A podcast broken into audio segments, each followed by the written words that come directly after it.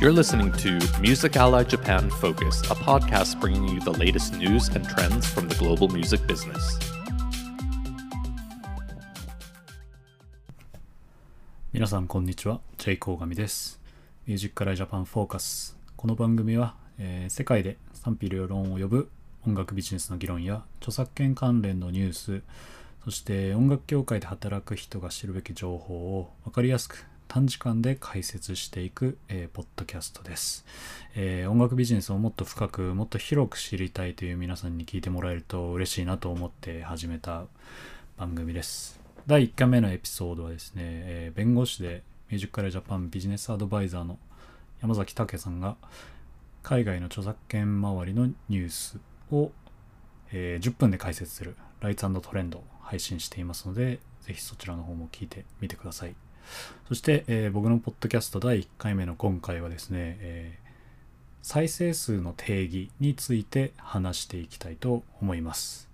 えー再生数、えこの話はですねよく僕も、え一緒にお仕事させていただいてるアーティストさんや、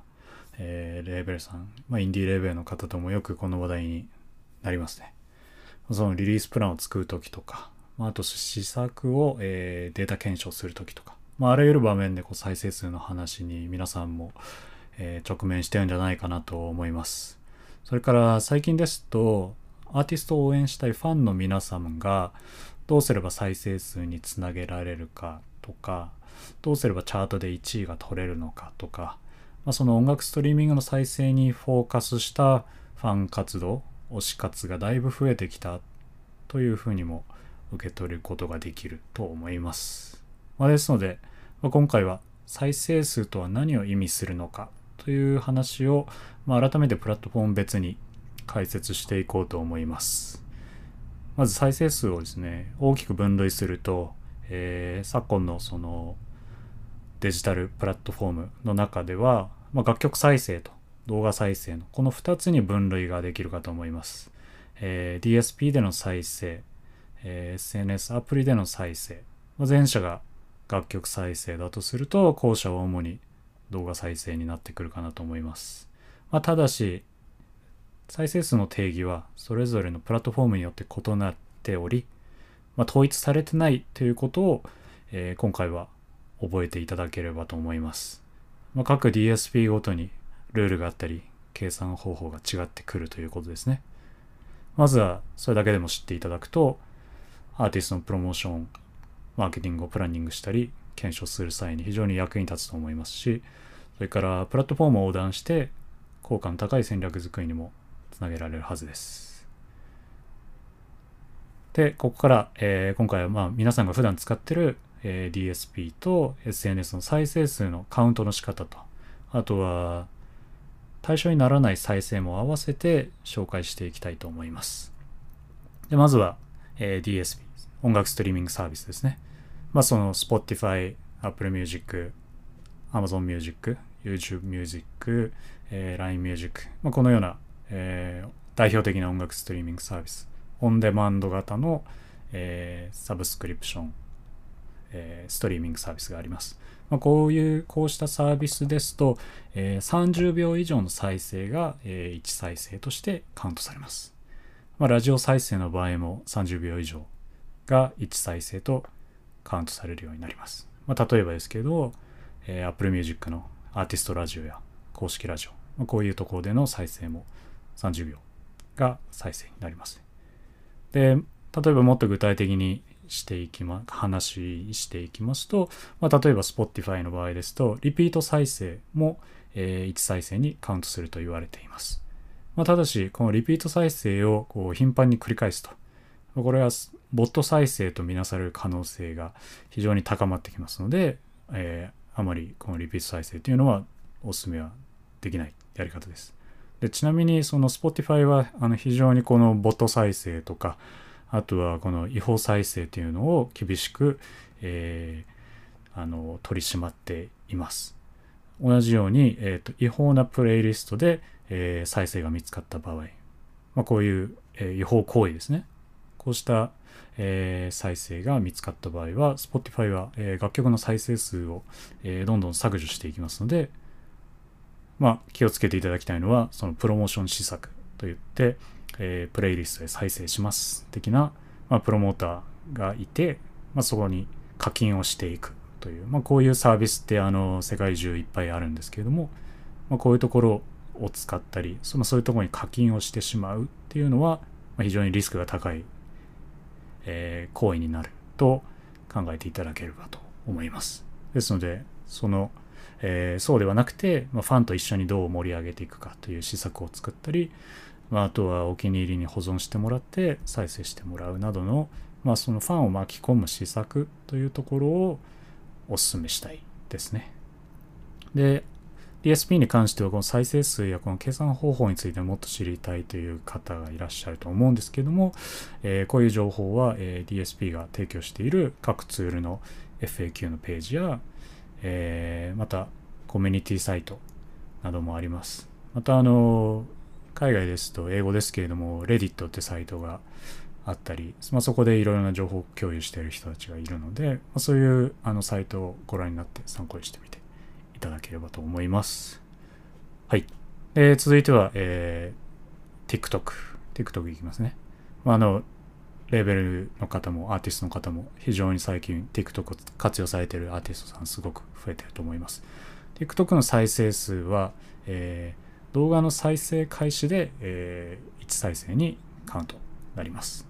で、TikTok の場合はリピート再生もカウントしていきます。まあ、つまり同じ人が何度同じ動画を見ても、えー、見た回数が再生数にカウントされていきます。まあ、ただし、その自分が投稿した動画をリピート再生しても、それは再生数にカウントされないといったところが、えー、あります。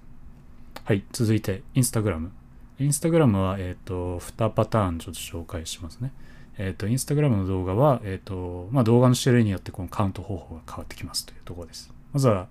インスタグラムのリールの、リール動画。こちらの再生数は、えー、動画の再生が始まれば1再生にカウントされます。えー、リピート再生やループ再生もカウントしていきます。まあ、この再生に関するロジックは非常に TikTok に似ていると、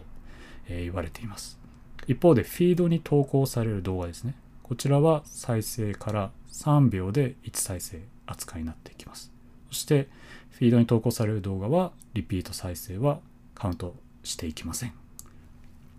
はい。で、えー、続いて、えー、Facebook。Facebook もあのミュージックビデオや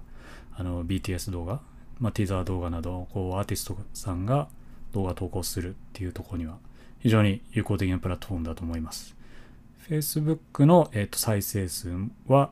Instagram のフィードと、えー、ほぼ同じです。つまり再生から3秒で、えー、1再生にカウントしていきます。そして、えー、リピート再生をカウントはしません。まあ、同じ動画を何度繰り返し再生しても、まあ、再生数は増えないっていうところになります。はい。えー、次、えー、次は YouTube。この、えー、YouTube の動画の再生数ですね。えー、こちらは、えーと、再生開始から30秒で1再生にカウントされていきます。まあ、それからあと最近 YouTube がすごい力を入れている YouTube ショート。まあ、こちらもですけれども、まあ、こちらも他の動画と同じようにカウントしていきます。えー、それから YouTube ショートの総再生時間も、えー、カウントしていきます。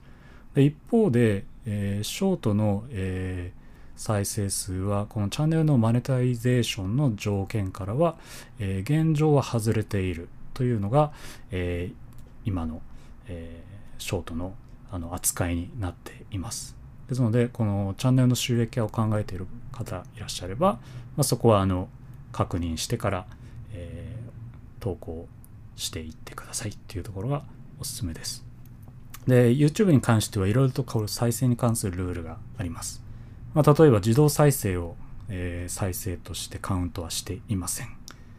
また、あの、例えば、えー、24時間以内に何度も同じデバイスで、まあ、その特定の動画を再生し続けると、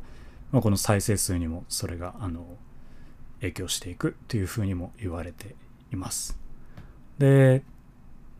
また YouTube のアルゴリズムを悪用した、まあ、違法再生であったり、まあ、ボット再生とか、あとはこのフェイクアカウントでの再生など、まあ、再生数をこう稼ごうとしていくっていう行為も、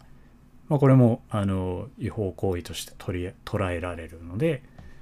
まあ、それが再生数の削除にもつながりかねないというところがありますので、まあ、こういう、えー行為は非常に注意が必要になってきます。でもう一つ、これあまりあのやる人少ないと思うんですけれども、あの動画の再生数を変えると、再生速度を変えると再生数にどう影響するのかっていうところなんですけども、まあ、これ例えば倍速でミュージックビデオを再生すると、えーその再生数にどんな影響があるのかっていうところですね。まあ、これはあの再生数として、え1再生にカウントはされるんですけれども倍速した分、えー例えば2倍速で再生した場合は再生時間は本来の50%しかカウントされません。つまり総再生時間や、まあ、視聴者の維持率に、まあ、影響が出てくるっていうところですね、まあ、YouTube のアルゴリズム的には非常にあの重要な要素なので、まあ、これあの倍速でミュージックビデオを見ていくっていう人が仮にいたとしたらこれはあの大きい影響を与える要素になるかなと思います。まああまりそういう倍速で見ていくっていうことをやる方はあまりいないと思うんですけれども まああのできれば、まあ、そういう方もしいらっしゃればぜひあのノーマルな速度で再生するようにあの呼びかけていってくださいね。まあそんなところがあります。まああのこれまでいろんなあの今回いろんな DSP と SNS のこの再生数に関する、えーまあ、定義、えーカウントの方法っていうのを紹介してみました。まああのもちろん再生数ってすごくあのレーベルにとってマネジメントにとってもあの重要な指標の一つだと思います。まあ、特に配信ですと企業のビジネスにも大きな影響を与えるので、まあ、その再生数の話題が出るっていうのは非常にあのこれからも、えー続くとは思います。まあ、ただただですけれども、まあ、その再生数だけ見ていても、まあ、アーティストの成長にはなかなかつながらないっていうところがあります。まあ、例えばプレスリリースの見出しにはなるかもしれないですけれども、まあ、アルゴリズム的に見たときには再生数というのは、まあ、一つの要素でしかないっていうところがあります。また加えてその特定の DSP で、まあ、例えば1000回再生されたっていうその再生数と別の DSP で、まあ、その1000回再生されたっていうその同じ1000回という数字も、まあ、それがその音楽や動画に触れた人が全く異なるので、まあ、再生数の価値というのもこれ DSP によっても非常にアーティストさんによってもそれから作品によってもこう変わってくると思うんですよね。まあ、そういったところも非常に重要なポイントなのかなと思っています。であの最後にですけれども、まあ、そのこのプラットフォームがいつ基準を変えるかっていうのはこれ誰にもわからない話になってきますね。まあ、例えばそのいつ Spotify が再生数の表示をやめるかっていう、まあそういうこともあるかもしれないですね。まあ、そう考えるとそのあのレーベルさんやマネジメントの方が、まあ、見るべき指標というのは他にもたくさんあるはずですね。まあその再生数の定義というのは常に頭の中に置いておくというのは非常に大切なことだと僕は思います。まあ、そればかりに固執しないっていうところをやはりお勧めしたいです。はい。それでは今日はあの再生数の定義についてのお話をあのこれまでしてきました。えっ、と、まあ、この番組ではあの皆さんのあのリスナーの皆さんからのご質問とか、あとこんな話題解説してもらいたいなどの、まあ、ご質問、フィードバックがあのいただければすごく嬉しいです。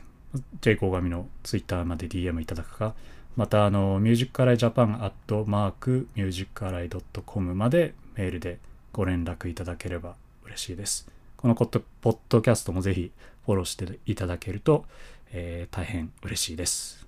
最後までご視聴ありがとうございました。次の番組もぜひ聞いてください。それではまた。